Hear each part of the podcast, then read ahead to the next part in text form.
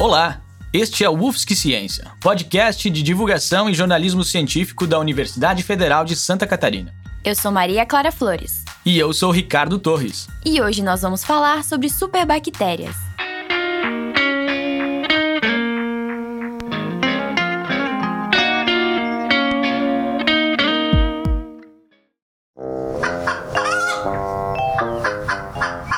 Cocó é uma galinha e vive numa granja no interior de Santa Catarina. Não é uma vida muito longa, em média 40 dias.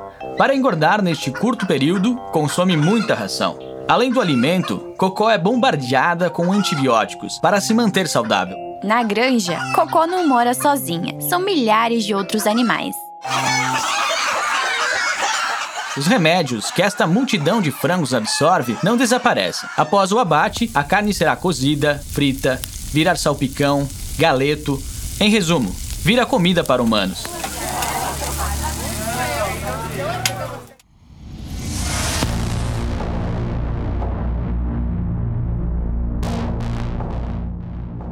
Uso direto e o consumo indireto de medicamentos provocam aumento da resistência das bactérias. Esse é um problema global de saúde pública. Estima-se que 50% das prescrições de antimicrobianos em pacientes internados são consideradas inadequadas.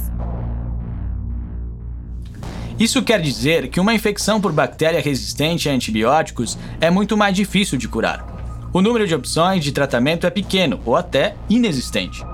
Pesquisadores da UFSC estudam o papel do ambiente hospitalar e da criação animal na resistência aos antimicrobianos. Eles irão receber auxílio financeiro da Fundação Bill e Melinda Gates. O UFSC Ciência conversou com dois participantes do projeto. Meu nome é Thaís Sincero, eu sou professora do Departamento de Análises Clínicas aqui da Universidade Federal de Santa Catarina. O meu laboratório tem muito interesse no estudo de, da circulação de bactérias multiresistentes num contexto que a gente está chamando hoje de saúde única, One Health, que é o que? Envolvendo não só o ambiente hospitalar e o ambiente de saúde para estudos dessas bactérias multiresistentes, mas também o papel do ambiente, da agricultura e da criação animal. Meu nome é Carlos Arate Blades, eu sou imunologista e trabalho no Departamento de Microbiologia, Imunologia e Parasitologia aqui da UFSC. Meu laboratório se chama Laboratório de Imunoregulação e meu interesse principal em pesquisa é o estudo do, do sistema imunológico e sua, sua relação com nossos eh, microorganismos comensais. Superbactéria é um termo genérico para estes organismos mais resistentes. Thaís conta um pouco mais sobre como elas surgem, como são classificadas e como podem afetar os seres humanos. A questão da resistência bacteriana ela é uma coisa natural que acontece do próprio uso de antimicrobianos, das, dos, dos, antibióticos propriamente ditos. Usar o antibiótico, seja ele de uma maneira correta ou incorreta, ele é uma pressão tanto para o surgimento quanto para a seleção de bactérias resistentes. Tanto que vários antibióticos são produzidos pelas próprias bactérias ou por outros micro-organismos. Então, se um microorganismo produz um antibiótico, ele já tem que ser naturalmente resistente àquele antibiótico. Então, os mecanismos de resistência aos antibióticos estão pela natureza. O que, que aconteceu? Com o uso massivo de antibióticos, a gente começou a selecionar cepas resistentes. E o que, que acontecia? Especialmente quando os genes que codificam essa resistência estavam no que a gente chama de pedaços de DNA que podem pular de uma bactéria para outra, a gente chama de elementos móveis, né? Elementos genéticos móveis. Quando isso acontece, é uma preocupação de saúde pública muito grande. Porque eu posso ter um paciente infectado com uma bactéria que tem resistência a um grupo importante de antibióticos antibióticos, mas se eu não tomar cuidado, essa bactéria pode infectar outros pacientes ou mesmo transmitir o gene que codifica essa resistência para outras bactérias. Então, essa transferência, que a gente fala de transferência horizontal de resistência, ela é muito preocupante. Nesse contexto de multiresistência que tem surgido, de superbactérias, cientificamente a gente tem uma classificação, que é uma classificação mais didática e que vai tendo um impacto cada vez maior na possibilidade de tratamento. Então, quando a gente fala de superbactéria, inicialmente a gente pensa numa bactéria multidroga resistente. Essa multidroga resistente, ela é resistente a um antimicrobiano de pelo menos três classes. Depois a gente passa uma bactéria extensivamente resistente, que ela é resistente a antimicrobianos a pelo menos um de todas as classes. E as pandrogas resistentes que não têm opção terapêutica. Elas têm tanta resistência acumulada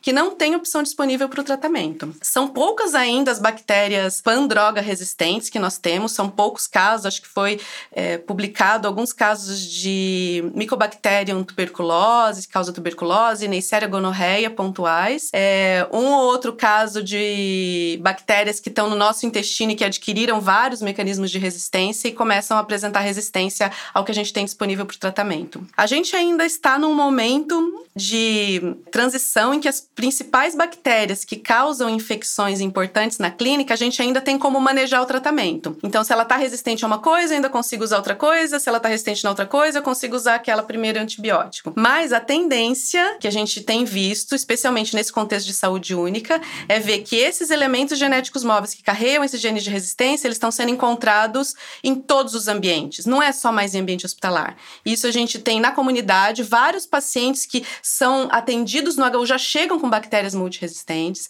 A gente pode isolar do solo bactérias multiresistentes. Eu peguei uma fezes de um cachorro na última viagem que eu fiz lá para Portugal, tinha uma bactéria multiresistente. A infecção ela é um contexto mais global, não é só o agente que é importante, né, a bactéria que está causando, mas a situação do paciente. Qual é o sítio de infecção? É uma infecção generalizada, é uma infecção localizada? O paciente tem uma condição, uma resposta imunológica adequada a infecções ou não? Ele é um paciente imunossuprimido? Então, tudo isso vai explicar o desfecho dessa infecção. Provavelmente, numa pessoa saudável, essa superbactéria vai colonizar o intestino dela e não vai fazer nada, entendeu? Sim, e o que não existe é este tipo, aquele filme Guerra Mundial Mundial Z, né? Uhum. De, dos zumbis que, que um morde o outro e todo mundo fica zumbi na hora. Não, nas infecções não acontece isso. A gente vai ter, precisa um tempo de exposição X, uma quantidade de bactérias X, para ela de fato dar certo, infectando um indivíduo normal. Não iria acontecer uma situação de, ah, apareceu a superbactéria e então agora o mundo vai acabar, né? Não, não, não existe isso, graças a Deus. é claro que tem setores que são mais preocupantes, né? Uma bactéria dessa numa UTI neonatal. Exato. Né? Uma bactéria dessa numa unidade de tratamento de câncer. Então, tem, tem situações e situações, né? Carlos explica a ligação entre a criação de aves e suínos e a pesquisa hospitalar de bactérias. Ele também comenta as consequências desse ciclo para a população e que a proposta será realizada pela análise genômica dos microorganismos. A gente o que propôs foi estudar dois polos importantes nesse sentido, que seriam o hospital, né, por um lado, e por outro lado, a criação de suínos e aves, porque são é, locais onde se usa bastante o antibiótico. Eles usam os antibióticos em sentido de é, eliminar possíveis infecções que possam surgir em fazendas é, muito grandes, né, é uma, uma necessidade que desse uso dos antibióticos e também como promoção de, de, de crescimento, como promotores de crescimento. Então, existe uma, uma, uma, preocupação a respeito de que isso sim possa gerar algum tipo de eh, resistências antimicrobianos. E, por outro lado, no hospital, certamente, né, onde se usa muito antimicrobiano para tratar diversas infecções, mas certamente existe o paralelo de a gente também gerar anti, eh, resistências naqueles locais. Então, o que é importante é entender como essas resistências poderiam estar sendo passadas para as bactérias ou geradas nas bactérias e elas circulando na comunidade e da comunidade entre esses dois dois locais. A gente vai tentar fazer um estudo a nível de DNA, vamos estudar amostras que vamos coletar de diferentes eh, locais, eh, envolvendo tanto as granjas quanto o hospital. Eh, pessoal, eh, vamos, vamos coletar, por exemplo, no núcleo de, de, de pacientes que envolve a amostragem aqui no hospital, vamos coletar amostras dos de pacientes que vêm dos municípios onde temos grande eh, produção eh, suína e de aves. Vamos coletar fundamentalmente fezes e de aí vamos fazer eh, a extração dos ácidos nucleicos para eh, tentar ler os, os, o, o, DNA destas, eh, destas bactérias e aí identificar os genes de resistência que possam estar presentes nessas amostras. Basicamente vamos fazer o mesmo em diferentes locais, considerando as granjas, considerando as pessoas que trabalham, que trabalham nas granjas e os meios de transporte que trazem pacientes do oeste do estado para cá. É um esforço bastante grande, vai ser, vamos gerar bastantes dados, esperamos gerar muito dado a nível é, genômico que a gente fala, metagenômico que a gente fala de verdade. E isso vai nos permitir, então, o que esperamos é que isso nos permita saber o que realmente está acontecendo entre esses locais onde se usa bastante antibiótico, como isso passa para as pessoas e depois como das pessoas passa novamente para o meio ambiente.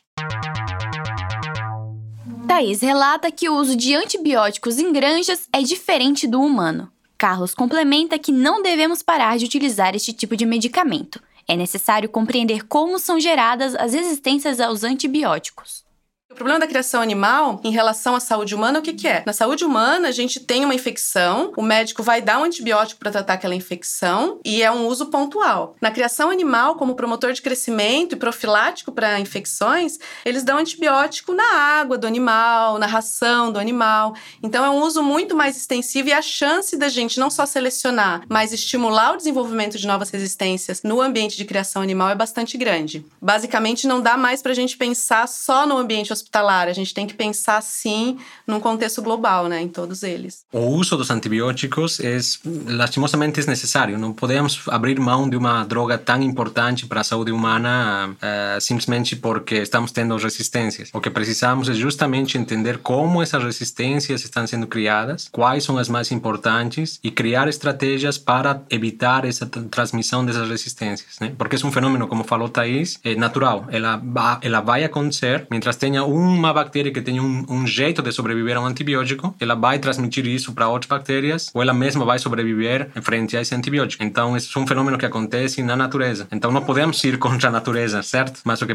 precisamos é saber como lidar com os recursos que a gente gera, neste caso, os antibióticos. Acho que somos vítimas do nosso próprio sucesso como, como saúde humana. Né? A gente descobriu os antibióticos porque eles não foram inventados. Né? Como, são, como é um fenômeno que acontece na natureza, é, quando Fleming descobre o, antibiótico, ao primeiro antibiótico, ele descobre, ele realmente encontra isso acontecendo nos microorganismos, como uma forma de matar um predador, por exemplo. A gente, é por isso que a humanidade, né, começou a usar tantos antibióticos, a criar mais, cada vez mais, mais diversos, só que isso também implica numa enorme pressão de seleção para as próprias bactérias. E a gente não vai ter, deixar de ter, de, ou seja, não vamos passar a viver em um mundo completamente estéril, pelo contrário, o mundo vai ser um mundo como, como estamos vendo temos que conviver com as mais diferentes espécies eh, da nossa ecologia, né, do planeta Terra. E então vamos continuar tendo bactérias o tempo todo durante nossa vida. O que precisamos é saber como lidar com elas sem promover a sua seleção, mas ao mesmo tempo evitando as infecções que a gente precisa tratar.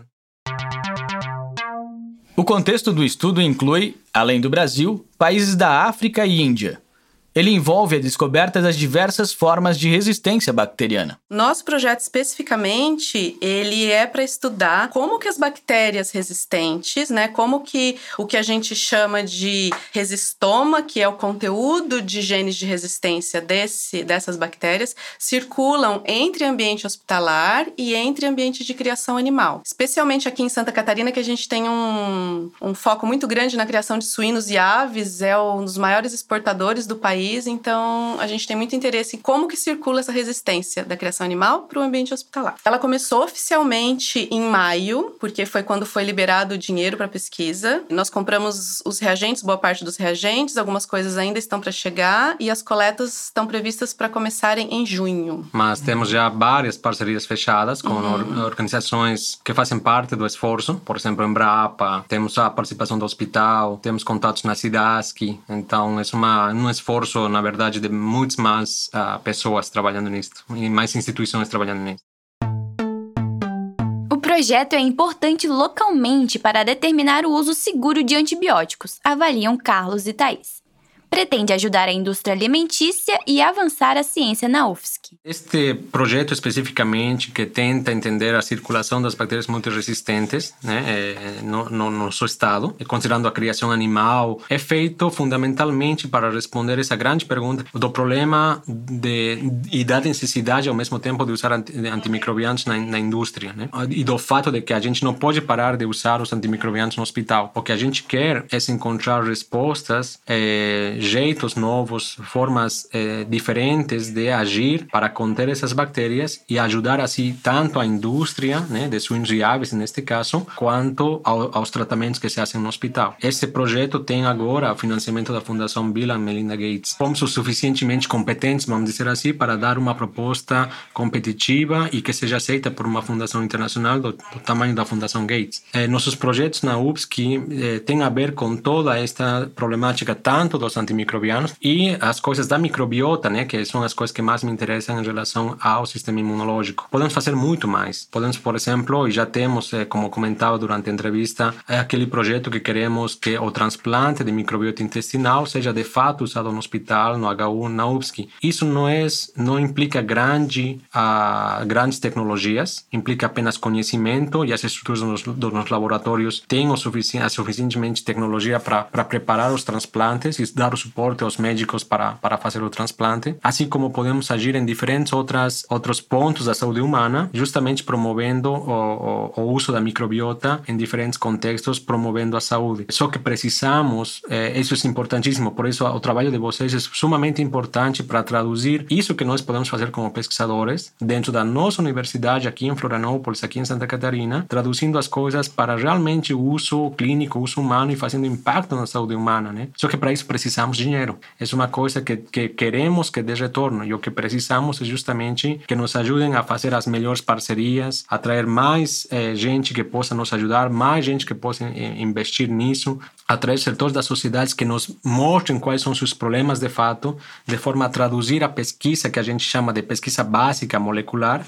em coisas realmente aplicadas. O programa de redução de uso de antimicrobianos e de estudo de resistência bacteriana, ele é um programa mundial. Ele surgiu depois de resultados alarmantes lá em 2014, 2015, de previsões de mais de 10 milhões de mortes, mais de 100 bilhões de dólares gastos com tratamento de infecção por bactérias multiresistentes. E vários países são signatários desse compromisso com a Organização Mundial da Saúde, o Brasil é um deles. E o, o mundo todo pensa nesse contexto de saúde única, então o Brasil tem um plano para controle de uso de antimicrobianos na saúde humana, mas tem também um plano para a saúde animal. Então está se fazendo muita coisa e a gente tem uma expectativa muito grande que os dados que a gente gere pode ajudar nos dois setores, especialmente na, na no entendimento melhor de como esses antibióticos estão impactando na saúde animal, porque é onde tem menos estudos. Né? A gente nunca se preocupou muito com isso, a gente sempre se preocupava mais com o tratamento da saúde humana, mas é muito importante como está sendo usado. E essa vigilância que a gente consegue fazer de entender essa circulação da resistência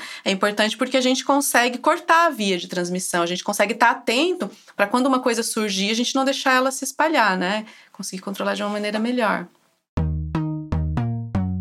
A metodologia da pesquisa requer o estudo genético das bactérias encontradas nos dois ambientes, hospitais e granjas.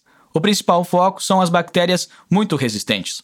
Nós vamos estudar resistência num contexto de metagenômica. O que, que, é? Então, a gente vai estudar o conteúdo genético de todas essas bactérias que tem nas microbiotas dos locais que a gente vai coletar, né? De pacientes, das granjas, etc. Isso significa o quê? Que eu vou ver, conseguir ver a variabilidade de micro-organismos que tem ali e a variabilidade de genes de resistência. Eu não consigo necessariamente associar aquele gene de resistência com aquela bactéria propriamente dita. Então, eu vou ter uma ideia geral que é o que a gente chama de é, resistoma todo o conjunto genético de genes que codificam algum mecanismo de resistência. Mas, nesse contexto, e também com o objetivo secundário de isolar essas bactérias, a gente trabalha especialmente com as bactérias do grupo ESCAPE. Elas têm esse nome, inclusive chama pela Organização Mundial da Saúde, que são bactérias que escapam à ação da maioria dos antimicrobianos usados e têm mecanismos de resistência importantes.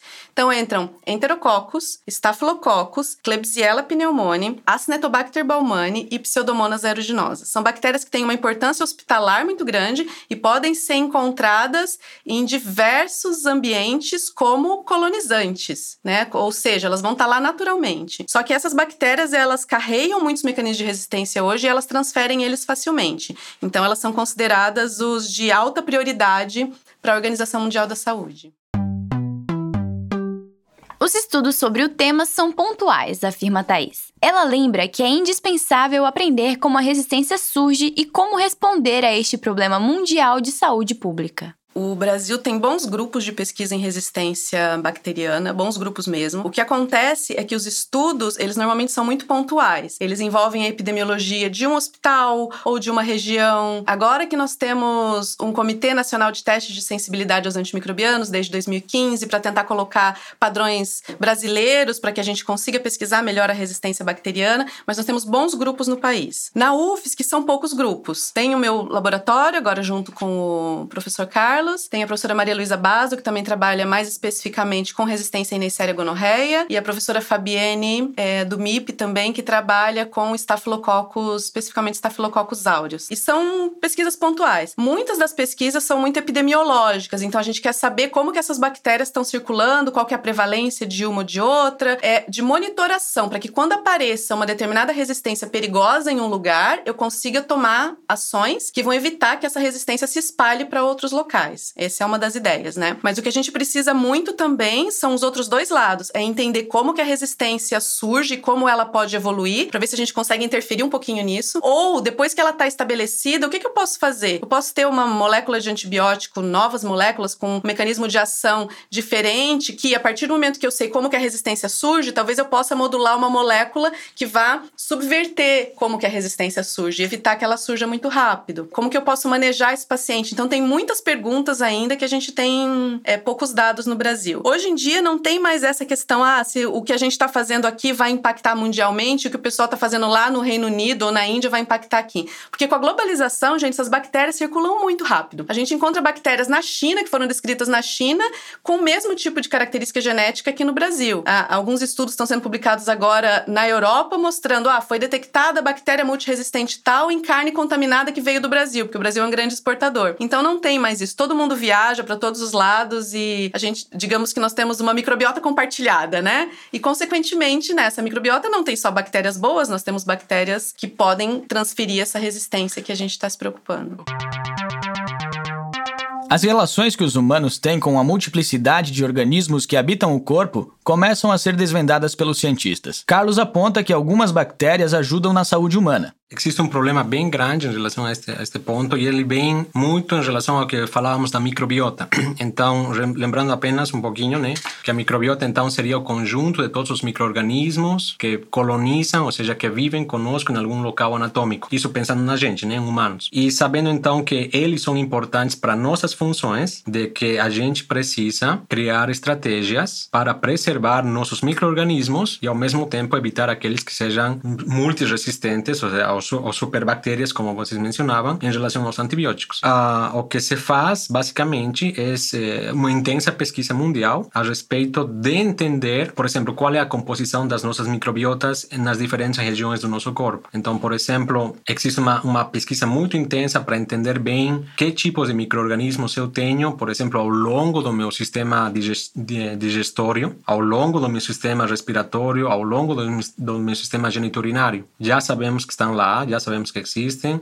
O que não sabemos é exatamente quem são e quantos são de cada um deles. É, o, que, o que vemos é, temos uma, um panorama bem geral, bem muito é, muito detalhado em certo sentido, mas em outros é, estamos apenas entendendo como isso ah, realmente é, por exemplo, entre as diferentes pessoas de diferentes regiões geográficas, idades diferentes. Não é mesmo uma microbiota, por exemplo, intestinal de um recém-nascido com uma microbiota intestinal de uma pessoa de 30 anos. Não é a mesma microbiota entre uma, um, um homem e uma mulher. Não é a mesma microbiota entre uma, um, um, idoso e um, e um paciente e um, e um é, como se chama, e um jovem e assim por diante. Aí você então é, coloca uma dimensão muito grande, muito complicada de entendimento em relação agora ao nosso. O que seria o nosso, nossos, nossos próprios sistemas é, corporais, ou seja, nossos próprios corpos, ainda a gente não entende ao todo como eles funcionam. Senão já teríamos parado de fazer pesquisa em ciências humanas, certo? E não vamos, não vamos, ou em ciências da saúde, não vamos parar com isso porque estamos apenas entendendo realmente como funcionam as coisas de uma forma muito mais detalhada. Agora você tem uma dimensão que não depende exclusivamente das nossas células espermatozoide e óvulo, senão que agora você traz milhões de micro-organismos a conviver com a gente. E isso gera uma multifatorialidade muito complicada de entender e estamos começando a ver como isso interfere com a saúde humana. Já se tem belíssimos trabalhos né, em diferentes áreas da saúde humana, mostrando, por exemplo, quais bactérias seriam importantes, como, por exemplo, para reforçar nosso sistema imunológico e fazê-lo, por exemplo, menos susceptível a certo tipo de infecções, é, fazê-lo menos susceptível a certo tipo de doenças autoimunes. Mas isso ainda é muito inicial. Precisamos ir avançar muitíssimo mais para dar respostas melhores a diferentes contextos da saúde humana. Tem outros trabalhos que mostram, por exemplo, a importância das microbiotas para, por exemplo, a evitar eh, certos tipos de doenças degenerativas. Fisiologicamente falando, tem vários estudos mostrando como eh, a alteração das microbiotas afetam certas funções eh, no nosso corpo, etc, etc. Então, é, uma, é um ponto em que esta afirmação, né, de que as pessoas voltariam a morrer antes dos 60 anos de idade, isso é uma, uma preocupação, de fato, em relação ao eh, fenômeno que estamos vivenciando de gerar muito rápido bactérias multiresistentes e não conseguir gerar ao mesmo tempo antibióticos que deem conta delas. Essas, esses números às vezes são um pouco assustadores demais e são umas projeções um tanto matemáticas e teóricas. O que vale a pena é escolher a mensagem, mas não colher isso ao pé da letra, para não ficar, senão, em pânico. Thaís e Carlos orientam que as bactérias cumprem diversas funções, são parte da nossa ecologia e não podem ser demonizadas. E é importante também que a gente entenda que esse conceito, quando a gente fala, né, bactérias saudáveis e bactérias nocivas, isso depende do contexto. Por exemplo, a Escherichia coli é uma bactéria que prevalece na nossa microbiota intestinal tranquilamente, faz parte, faz parte de uma microbiota saudável. Essa mesma Escherichia coli pode causar infecção urinária. Então, no contexto do sistema urinário, ela pode ser patogênica, mas no contexto da microbiota intestinal, não, ela faz parte daquele todo e é uma parte equilibrada. Então, é bem importante isso, a gente gente costuma pensar que as bactérias estão lá para, né, sei lá, se vingar da gente, ou elas elas estão há muito mais tempo que a gente no, no ciclo da evolução. Elas vão buscar sempre a sobrevivência naquele meio, sempre isso. Então, se a gente pressiona aquele meio com uma substância que é agressiva para elas, elas vão dar um jeito, elas vão começar a produzir mutações loucamente para tentar sobreviver naquele meio, pegar emprestado o gene de outra bactéria, e é aí que é o nosso problema, né? É aí que a gente tenta entender como isso acontece para não ficarmos tão mercê mercê de, no caso de uma dessas bactérias causar uma infecção grave, a gente fica sem opção terapêutica, né? Às vezes vale a pena a comparação, né? Com uma selva, sabe? Uma selva tem os mais diferentes bichos, certo? Tem, uh, não sei... Uh, predadores muito perigosos. Se a gente chega lá, pode sofrer um ataque desses animais. Podemos criar é, pequenos povos, cidades nesses locais. E aqui vai, aqui vamos ter, que, que vai ter, que vai acontecer com essa, com essa ecologia? Vamos alterar essa ecologia. Mas esses bichos não tinham direito de ficar lá. Teriam seu direito de ficar lá, né? Porque de fato é sua selva. Então o que precisamos é encontrar esse equilíbrio novamente. Ou seja, conhecer como funciona essa selva e saber lidar com ela. Porque quando a gente entra com ah, ações que interferem nessa ecologia, vemos os efeitos que vemos, como no caso agora dos antibióticos. Foi um grande avanço para a saúde humana, mas agora que depois de décadas de uso e, e, e de ver melhor o problema, ao mesmo tempo que temos um recurso ótimo para tratar infecções, agora percebemos que esse recurso pode ser esgotado e quando se esgota, o problema termina sendo até maior para a própria gente. Por isso que eh, existem esses esforços tão grandes, essas preocupações tão grandes, tanto de pessoas sumamente famosas quanto de organismos organismos governamentais, mundiais, incluindo, por exemplo, organismos como a Fundação Gates, que se preocupam de dar respostas a essa situação. É uma situação que tem que ser melhor entendida para ser melhor controlada. O uso de antibióticos não vai parar, seguramente. Vamos a reduzir, vamos, vamos eh, encontrar estratégias de. Isso que gostaríamos de encontrar, né? estratégias de eh, entender melhor como essas resistências são criadas nas bactérias para saber lidar melhor com elas. Carlos afirma que o uso de fezes humanas pode ser uma saída para tratar certos tipos de infecção. É uma alternativa para pacientes que não respondem a antibióticos. Especificamente nesta área, eu, eu vou me focar mais ao que está sendo está eh, justamente tentando observar a ecologia das bactérias em termos gerais ou dos microorganismos em termos gerais. Então, um, existe uma, uma história muito bonita que está acontecendo agora na, na medicina, que de fato é um tratamento que já existia e era tentado fazer há séculos atrás. De fato, tem relatos na China, na África, que se faziam uso de, de fezes humanas para tratar certas condições que eles associavam com as infecções que agora conhecemos modernamente falando, né? Mas eles, claro, não sabiam que tipo de infecção era nesse, nesse tempo, ou seja, não, não sabiam que tipo de patologia era, mas associavam a melhora a alguns tipos de tratamentos que usavam em, em alguns casos essas fezes humanas. Fazendo um, um, um curto, um, uma longa história, acontece que quando começaram a surgir as bactérias multiresistentes, já logo após de Fleming descobrir a penicilina e os primeiros antibióticos começaram a sair no mercado, nos anos 50 já tinham bactérias que eram multiresistentes a certas a esses primeiros antibióticos. E tinha gente que desenvolvia certas patologias intestinais. Aí um médico nos Estados Unidos percebeu eh, esses relatos na história da medicina e tentou fazer novamente o tratamento de, ou seja, o uso de, de fezes humanas para tratar esse tipo de infecções e teve resultado. Mas justamente como isso implica o uso de fezes, né, tem bastantes implicações um tanto curiosas e controversas, simplesmente foi abandonado. O interessante é que com o, o passar do tempo e com o surgimento de cada vez mais mais resistências, infecções mais difíceis de ser tratadas, etc, etc, teve gente que agora nos anos 2000 voltou a ver outra vez para trás esses dados, junto com a necessidade ou a impossibilidade, digamos assim, de usar antibióticos para tratar certas infecções. Então acontece que atualmente existe uma, uma, uma, doença que se chama infecção por Clostridioides difficile, que é uma bactéria que infecta o intestino e ela resulta,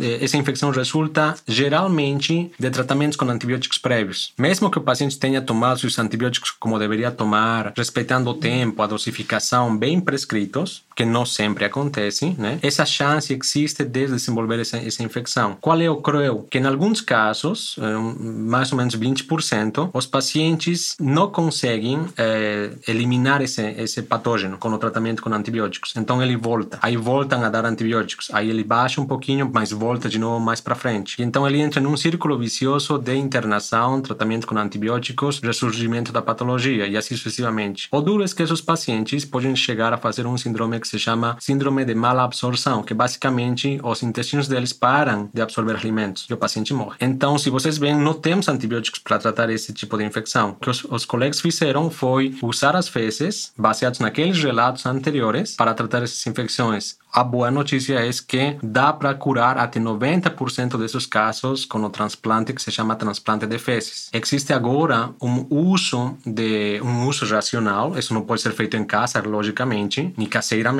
é de tentar usar as fezes humanas para tratar uh, certo tipo de infecções. Né? Esse, esse transplante se chama transplante de fezes. É melhor, estamos agora, de fato, te, temos com Thaís um, um projeto que queremos é, começar, né, proximamente, que é justamente começar a fazer o transplante de microbiota intestinal, que se chamaria assim daqui para frente, no, no, no hospital aqui na UFSC, para justamente tratar esse tipo de infecções. Uma forma de prevenção contra a resistência de bactérias é o parto natural. Carlos menciona que vários estudos apresentaram este tipo de resposta. Se percebeu que quando, por exemplo, a, a criança nasce através de parto vaginal e ela é amamentada pelo peito, ela vai gerar uma microbiota, ou seja, suas bactérias, suas, seus microorganismos no seu corpo vão ter uma constituição que se a gente segue esse, esse indivíduo ao longo do tempo, você percebe que ele tem menos, menos infecções, menos eh, desenvolvimento de doenças inflamatórias, que se chamam, que é um, um conjunto grande de patologias, em comparação a indivíduos que nascem por parto cesariana e que são amamentados por fórmula. Novas pesquisas feitas nessa área mostraram que, eh, de fato, o que acontece é que os, as, as bactérias que recebemos da mãe quando nascemos por parto vaginal e quando somos amamentados simplesmente são muito diferentes das que as crianças que nascem por parto cesariana e são alimentadas por, por por fórmula chegam a ter. E isso confere essa vantagem para eles. Então, isso, por exemplo, faz parte agora de, dos dados que a OMS, a Organização Mundial da Saúde, usa para promover a volta nas nossas sociedades de uma boa prática que tínhamos antigamente, mas que tem se perdido nos últimos 25 anos. Qual é? A promoção do parto vaginal e não do parto cesariano. Acontece que o parto cesariano está sendo feito em, até quase 85% na rede, na, na rede privada e somente 15% é parto vaginal. E agora, isso está mostrando, por exemplo, que é importantíssimo fazer, a respeitar né, o, o jeito de nascer de uma forma natural. É muito importante para, inclusive, promover a microbiota normal. É, é, muito interessante isso, eu vou te contar outro caso agora, que realmente é o meu caso, apenas para esclarecer algumas coisas. Quando a gente nasce, não, é, não somos contaminados, tá? Uhum. A gente é colonizado, ou seja, as bactérias, os micro-organismos vão a, vão a encontrar um lugar fértil para entrar nos nossos corpos. E o que nós queremos é que elas entrem e que e, e, e criemos nossa ecologia que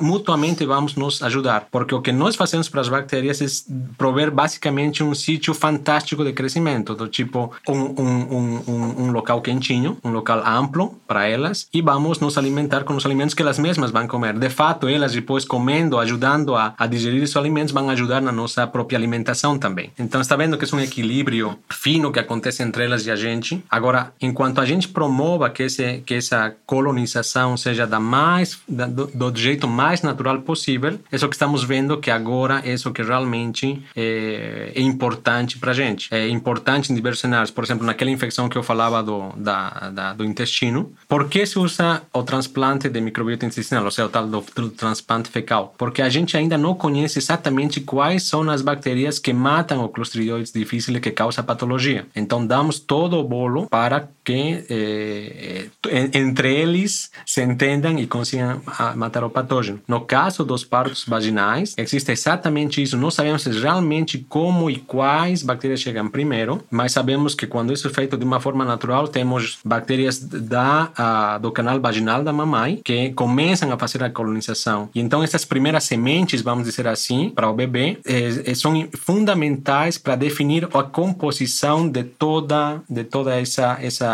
essa esse local colonizado que seria agora o corpo do bebê. Eu tenho a, a, a história triste, digamos assim. De fato, minha filhinha nasceu, teve que nascer por parto cesariana. A gente tentou parto vaginal, tentou parto vaginal, mas simplesmente ela não encaixou. E então tivemos que ir na cesariana. E eu não tinha escutado de alguma, algum procedimento que, que pudesse ajudar ela na sua microbiota. Agora já existe um procedimento que faz com que. Ah, não vamos demonizar aqui também a cesariana, certo? Não estamos querendo fazer isso. Mas eh, naquelas mulheres, por exemplo, que de fato têm que ir para parto cesariana, então, você pode colocar uma, uma, uma compressa de gás no canal vaginal horas antes do nascimento, de tal forma que quando o bebezinho nasce pela, pela, pelo abdômen, né, por causa da cesariana, é, o bebezinho vai ser pintado com a gás que estava no canal vaginal da mamãe. E isso já foi mostrado que promove uma colonização mais próxima do que quando nasce, é, daquela que, que, que ela ganha quando nasce pelo parto vaginal. Então, tem formas de fazer isso.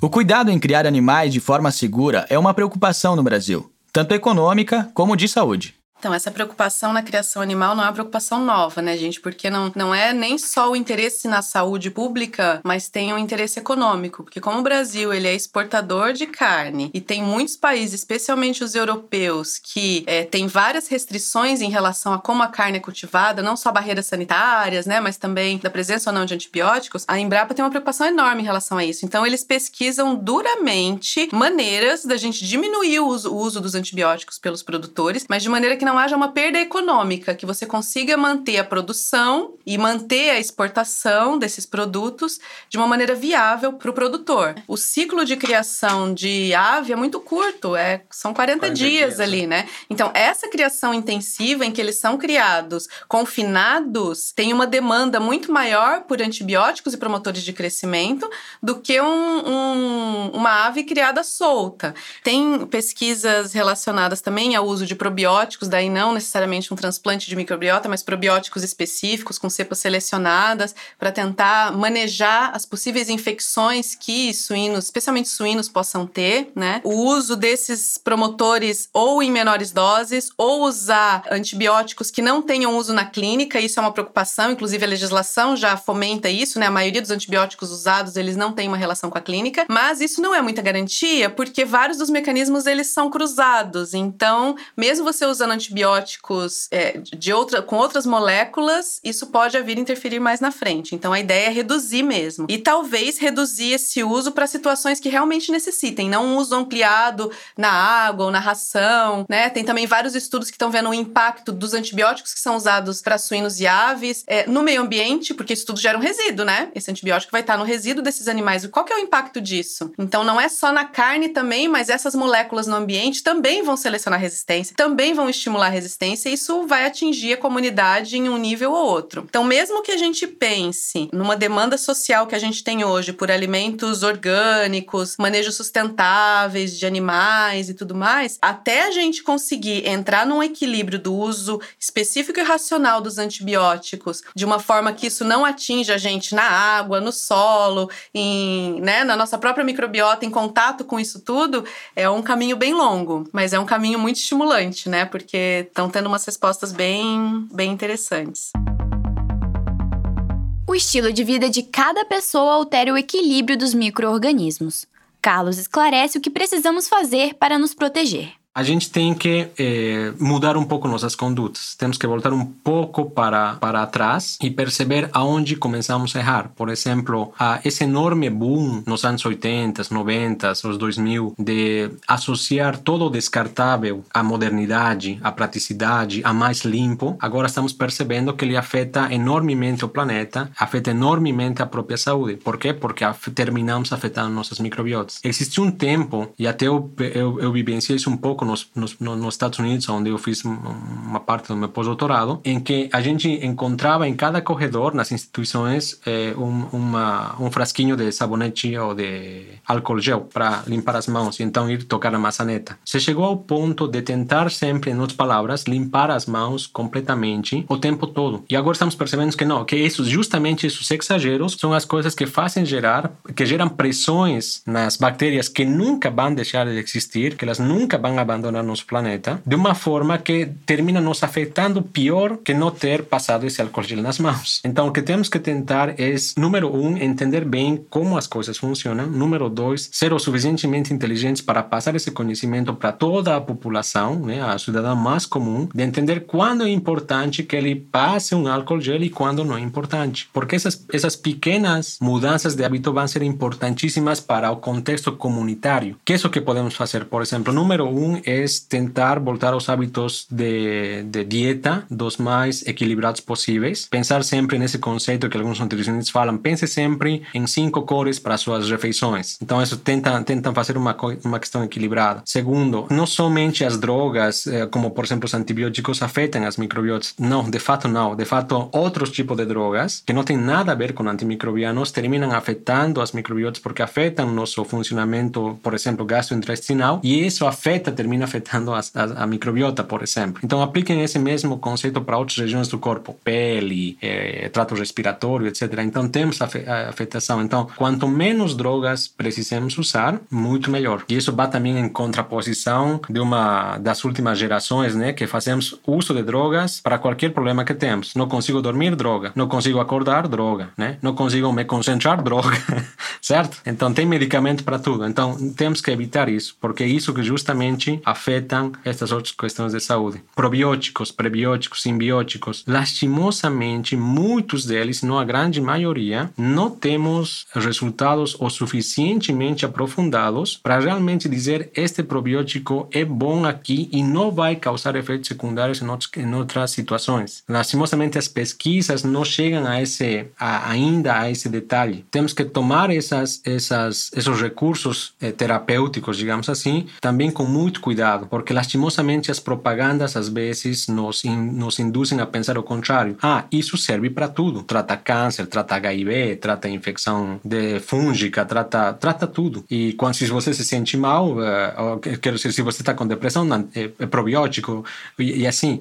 E se você aplica esse mesmo conceito para diferentes outras coisas, tipos de chás e outras questões assim que aparecem, é basicamente o mesmo. Então, o que, o que precisamos fazer é, é tentar quebrar é, muito a barreira da ciência mesmo avançando, entendendo os mecanismos moleculares de como as coisas acontecem e socializando esse conhecimento, para que cada vez mais pessoas e cidadãos mais comuns entendam e façam escolhas mais conscientes. Né? O conselho que a gente dá nas salas de aula normalmente em relação a isso é ser um pouco menos permissivos em relação ao nosso próprio corpo. Então, se eu vou, se eu decido tomar amanhã um, um probiótico, por exemplo, ou decido tomar amanhã um antigripal, bom, é saber por que realmente estou tomando ele. Realmente eu preciso? E a gente viu muito isso com os antibióticos, né? Até pouco tempo atrás, a gente podia ir comprar na farmácia qualquer antibiótico e tomar pelo tempo que a gente queria usar. Agora, com, o, com a mudança da legislação, temos um pouco menos de acesso para isso. Mas tem outras drogas que continuam completamente liberadas para qualquer cidadão e não sabemos realmente quais, quais, quais são os efeitos em outras áreas que a gente está começando a entender agora. Então, novamente, o que podemos fazer? Podemos ser menos permissivos com o nosso corpo, tentar ser menos dependentes do uso de qualquer medicamento para qualquer situação, é, ser um pouco mais é, um pouco mais ciumentos com saber um pouquinho mais a respeito de algum probiótico, prebiótico, antes de simplesmente ir e tomar, porque finalmente não vai me fazer mal. Realmente não sabemos. Thaís e Carlos advertem que as pessoas não devem exagerar nos cuidados. Água e sabonete bastam para muita coisa. Não precisa usar álcool gel para tudo, a cada dois minutos. Não, gente, não precisa disso tudo, né? A gente tem que usar o álcool gel numa condição em que tenha um risco de transmissão da minha microbiota, que pode conter uma bactéria com resistência, para um paciente, por exemplo. Ou eu estou visitando um amigo que está internado com. está é, imunossuprimido, está fazendo um tratamento, né? Eu preciso desse. Então, tem procedimentos nas instituições de saúde que precisam disso. Agora, lavar a mão é muito melhor, lavar a mão com sabonete normalzinho, água e sabão é muito melhor. Já reduz a carga microbiana antes de você almoçar, né? É muito melhor lavar a mão. Até porque o álcool gel, ele não tem uma efetividade muito grande se eu tenho sujeira visível na mão. Então, na verdade, eu só tô dando uma misturada naquilo ali. Se eu não tenho sujeira visível, ele tem uma efetividade muito grande. Mas é importante que a gente use, como o Carlos falou, na situação adequada, né? Uhum. É bem uhum. importante. Na verdade, é, é meio clichê a gente falar isso, mas vocês perguntam aqui, né? Como que as pessoas podem se proteger? É hábito de vida saudável, é alimentação adequada, é exercício físico, é dormir bem e é isso. Exatamente. É isso. É Exatamente. o que a gente tem de mais concreto para é, minimizar essas condições de saúde. Se não pensa assim numa, é, novamente, numa selva, a gente gosta dos bichos, né? Bom, a grande maioria das pessoas gosta dos bichos, certo? Queremos os bichos lá. Então, o que vamos fazer? Vamos preservar essa selva. É o mesmo em relação aos, a nossos micro-organismos. Eu não vou tomar antibióticos simplesmente porque não preciso. Ou não, ou não vou tomar simplesmente porque eu me autodiagnostico que tenho uma infecção bacteriana. A grande maioria das nossas, dos nossos malestares, na verdade, são virais. Então, a gente toma um antibiótico, ele não faz absolutamente nada no vírus. Então, é somente uma coisa psicológica nossa que estamos acreditando que estamos nos fazendo bem. Pensando nessa nesse respeito à ecologia e ao planeta, então a, a gente entende melhor.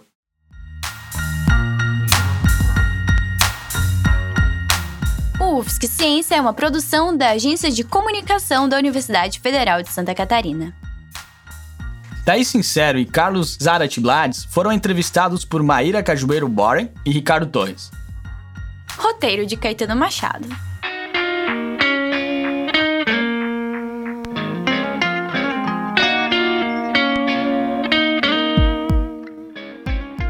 Produção de Caetano Machado, Eric Souza, Leonardo Reinaldo, Maria Clara Flores, Maíra Cajueiro Warren e Ricardo Torres.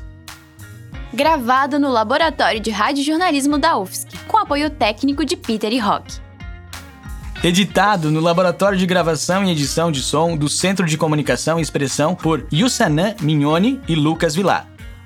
A música tema é Alegorias de Verão, do álbum Modernas Ferramentas Científicas de Exploração,